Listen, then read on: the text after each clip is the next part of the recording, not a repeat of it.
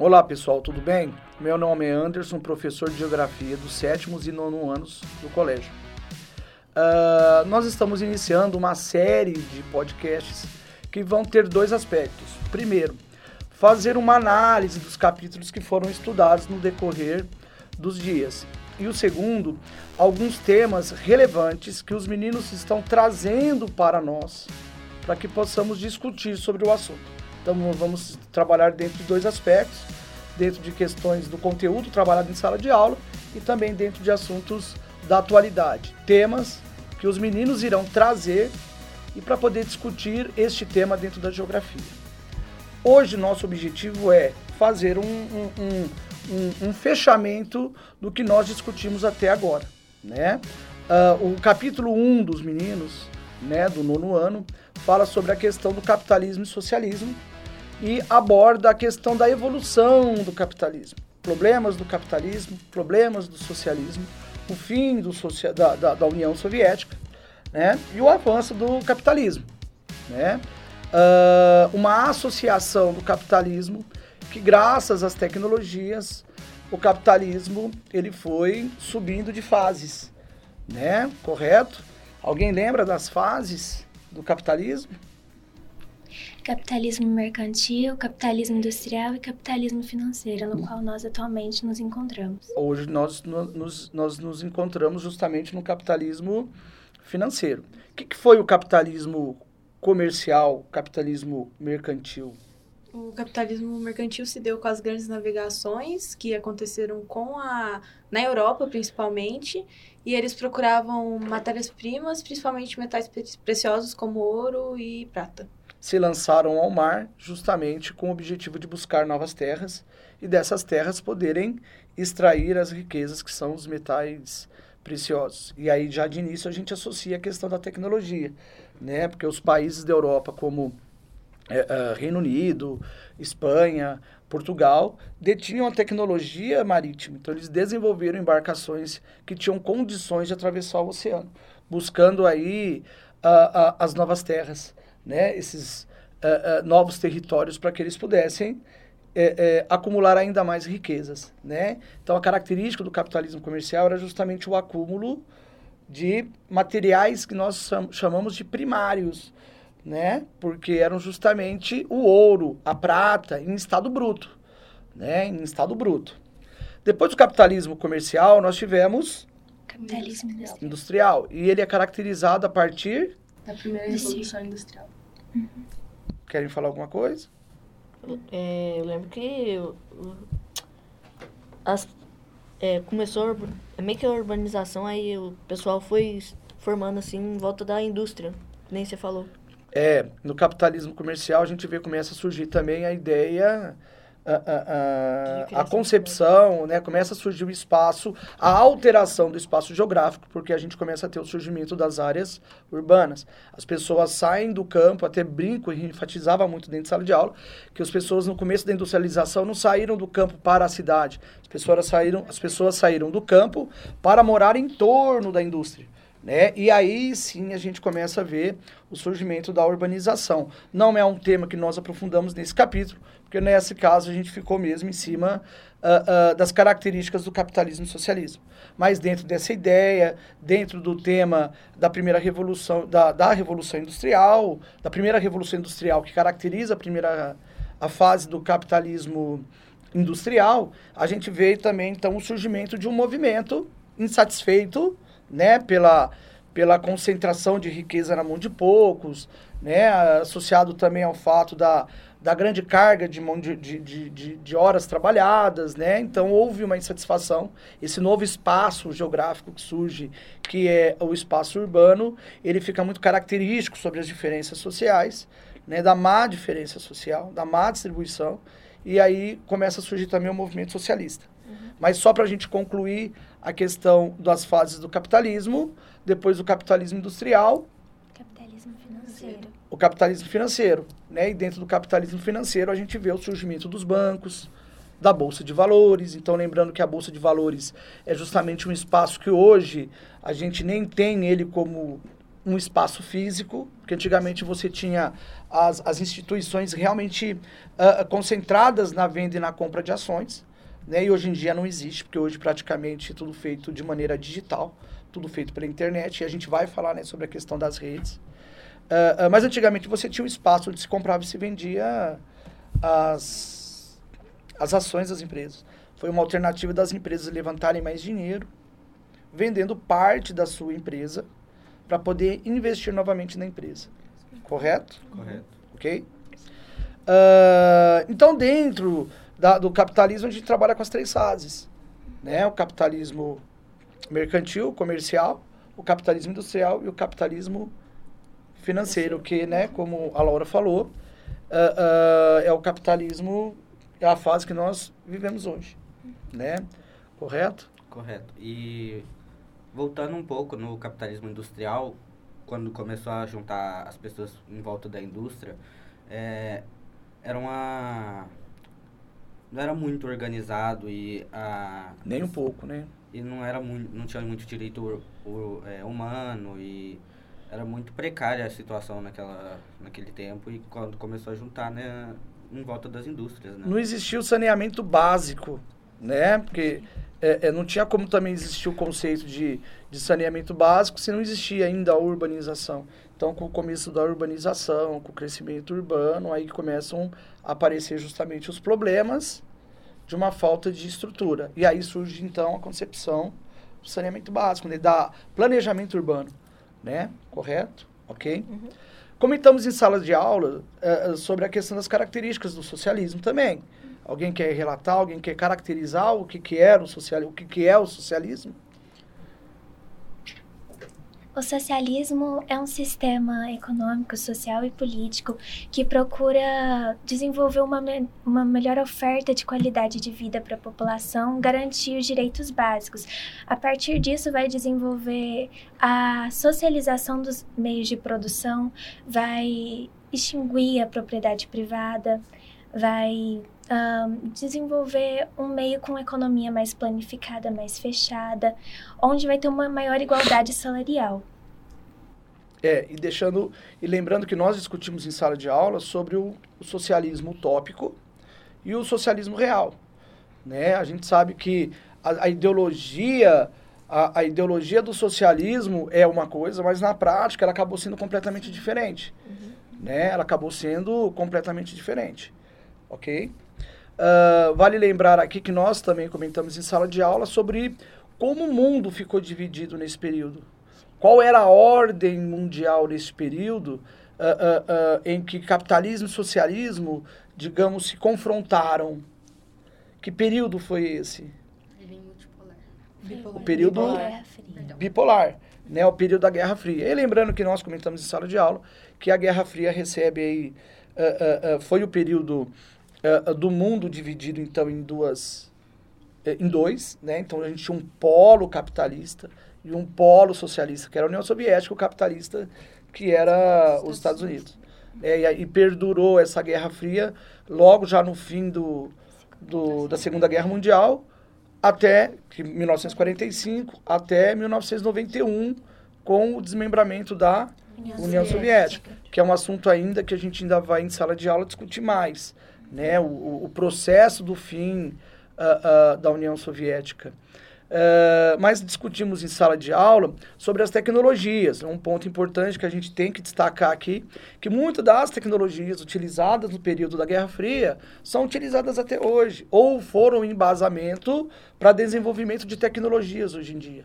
Vamos lembrar que nós comentamos que uh, a Guerra Fria também foi chamada de quem lembra? Corrida armamentista, e a corrida espacial.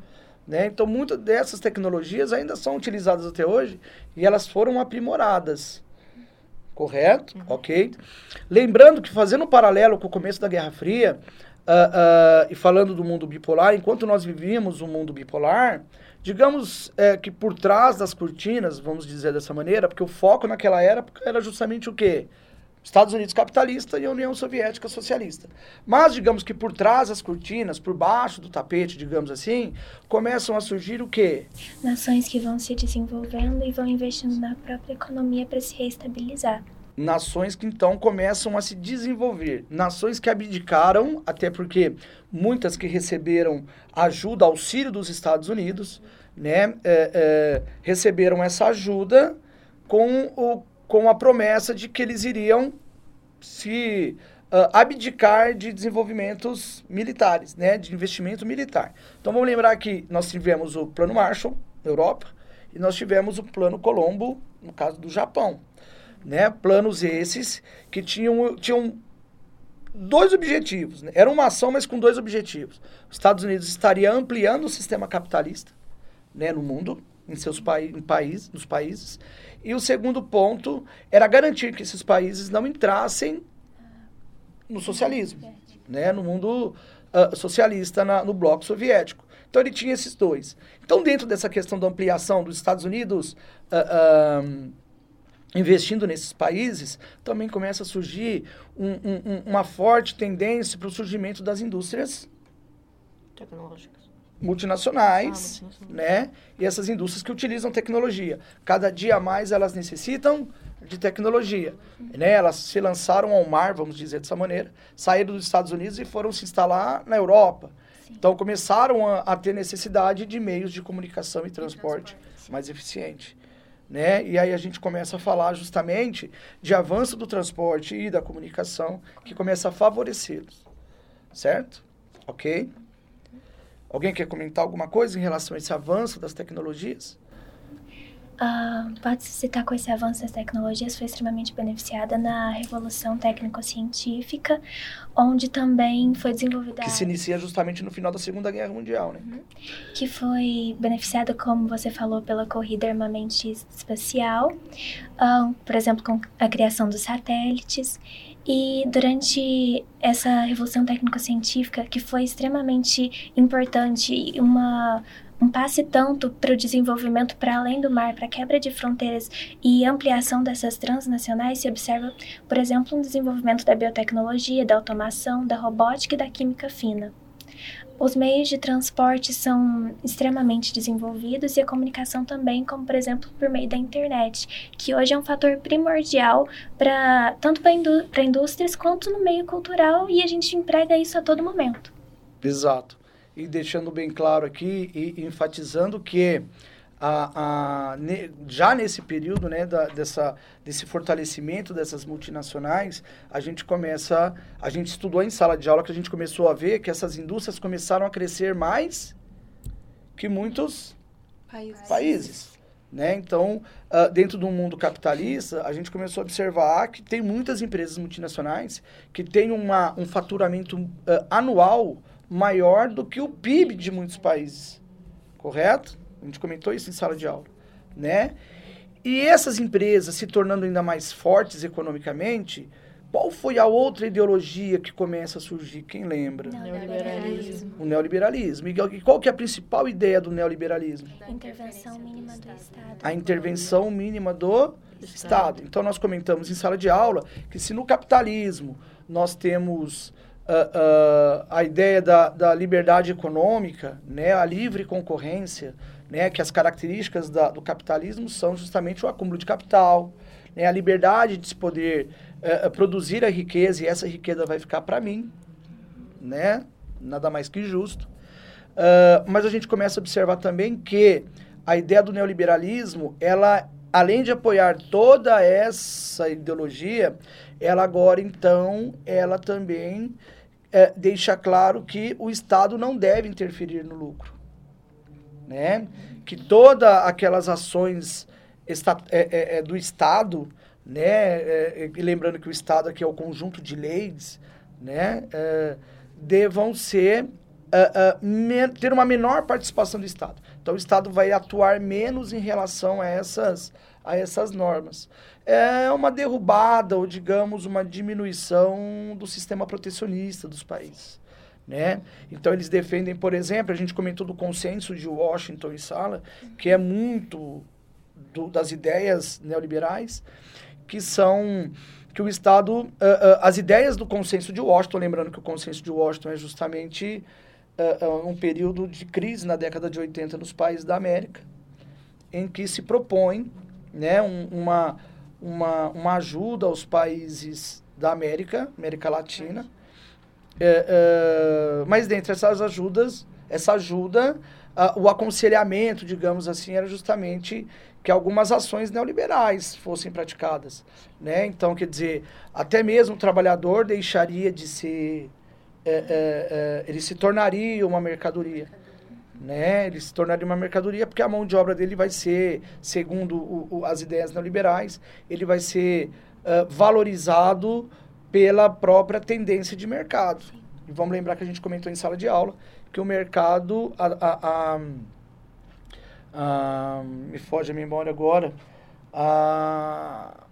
o capitalismo, ele tem a, a, teoria do capitalismo mesmo diz, né, que é a, quando a procura, a, a, a lei da oferta e da procura, né, nós temos a lei da oferta e da procura. E até mesmo a mão de obra, ela se tornaria uma mercadoria.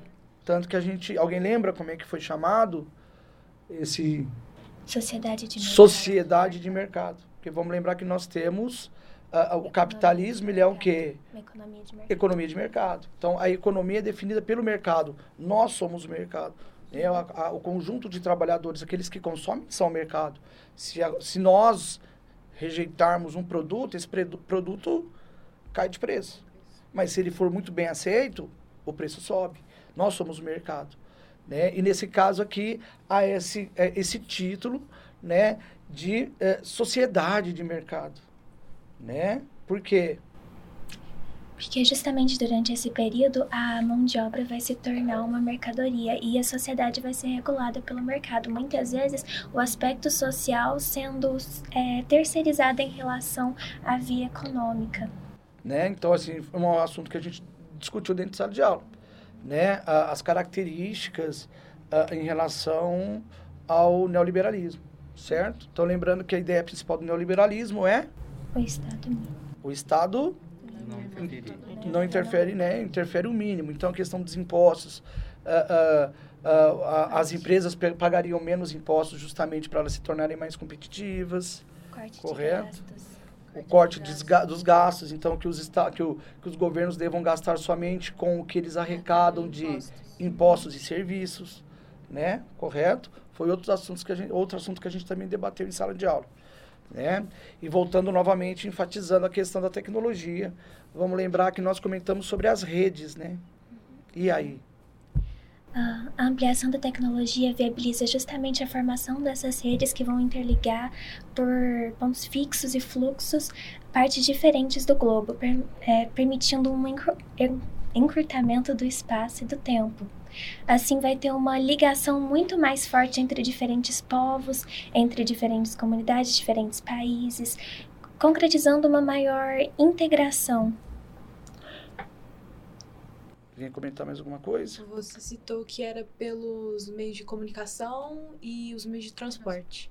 Exato. Então, cada dia que passa, os meios de transporte e os meios de comunicação se tornam cada vez mais mais eficientes, mais rápidos, né? Eu já nem sei se em termos de comunicação a gente consegue ter uh, uh, uma velocidade maior, né? Porque hoje é fração de segundos Sim. você consegue emitir um documento, mandar um documento, enfim, mandar uma informação. É interessante perceber como isso se desenvolveu, porque antigamente era uma coisa extremamente demorada. Por exemplo, quando a República foi proclamada no Brasil, muitas pessoas não ficaram sabendo que moravam mais no interior. Em 1930, com o golpe de Getúlio Vargas, eles vão levar os sertanistas para o centro para promover uma conscientização maior sobre a questão do governo, essas coisas. E lá eles vão ver que muitas pessoas ainda achavam que era o tempo do império. Hoje não. Hoje uma coisa vai acontecer do outro lado do mundo e a gente já vai ficar sabendo e vai impactar diretamente na nossa vida. Por exemplo, hum. como a guerra da Rússia e da Ucrânia, que acontece em, no outro lado do mundo, mas está atuando diretamente na nossa realidade. Exato, né? A gente sofre isso a todo momento e, e, e, as informações chegam em fração de segundo, né? E aproveitando que a Laura comentou aqui a palavra sertão, eu queria, eu queria entrar nessa, na questão da palavra sertão, porque muitas vezes a gente fala sobre sertão e a gente imagina o sertão nordestino, uma região semiárida, né? E a palavra sertão, a concepção dela quer dizer interior. Então, por exemplo, vamos lembrar que no descobrimento do Brasil, as drogas do sertão né, que motivaram até mesmo a, a, a mudança do Tratado de Tordesilhas depois para o Tratado de Madrid, uh, as drogas do sertão estavam aonde? No interior. Estavam justamente no interior da Amazônia. Então, a região central da Amazônia é um sertão? É, É. porque a, a palavra sertão quer dizer um lugar de difícil acesso, um lugar central. Então, o centro da Amazônia é um sertão. O centro da, da, da- da- do Cerrado hoje, se a gente ainda não tivesse ocupado o centro-oeste como tal, é, é, ainda seria um sertão, porque seria de difícil acesso. Né? Então, a palavra sertão quer dizer justamente região central, né? uma área de difícil acesso no centro. Né? É, Então, voltando no tema, eh, a gente então vê o quê? Que as tecnologias, elas formaram as redes. E até comentando em sala de aula, eu mesmo perguntava para vocês em sala de aula o quê? Quando a gente fala a palavra rede, a gente lembra do quê? Rede social. Rede de dormir, rede de pesca, né? Principalmente uma rede de pesca, uma rede de dormir, que nada mais é que o entrelaçamento entre linhas. E no caso do que a gente fala sobre as redes, sobre as tecnologias, essas linhas seriam os meios de comunicação e meios de transporte. Os pontos, os nós, seriam justamente os países. Né? Então, quando, por exemplo, eu sento no McDonald's hoje para comer um lanche, a gente tem ali uma rede. Por quê? Estou, eu estou no, em Uberaba, comprando um lanche de uma empresa que é dos Estados Unidos, uma empresa estadunidense, que me oferece um brinquedo produzido na China. Né? Então, isso daí é um exemplo que a gente pode dar outros mais exemplos de que os países estão ligados e não somente os países, os pontos estão ligados. Então, eu aqui de Uberaba eu posso comprar o que eu quiser do mundo inteiro. Né? Então, quer dizer, a gente consegue distribuir, digamos assim, ah, ah, ah, um comércio. Então, eu posso comprar de uma Shopee, eu posso comprar do Mercado Livre, eu posso comprar de uma Shein, Shein, né? Correto? Tanto é que você citou a Nike, né? Que ela é uma empresa dos Estados Unidos, mas se você for olhar na etiquetinha, você pode ver que ela foi produzida na China, mesmo aqui no Brasil, e não lá.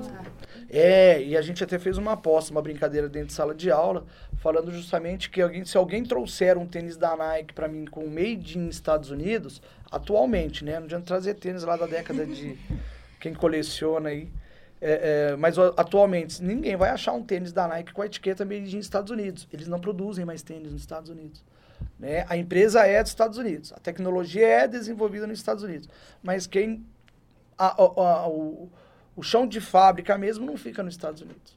Né? Fica em outros países, né? Porque eles exploram a mão de obra e a matéria-prima barata de outros países.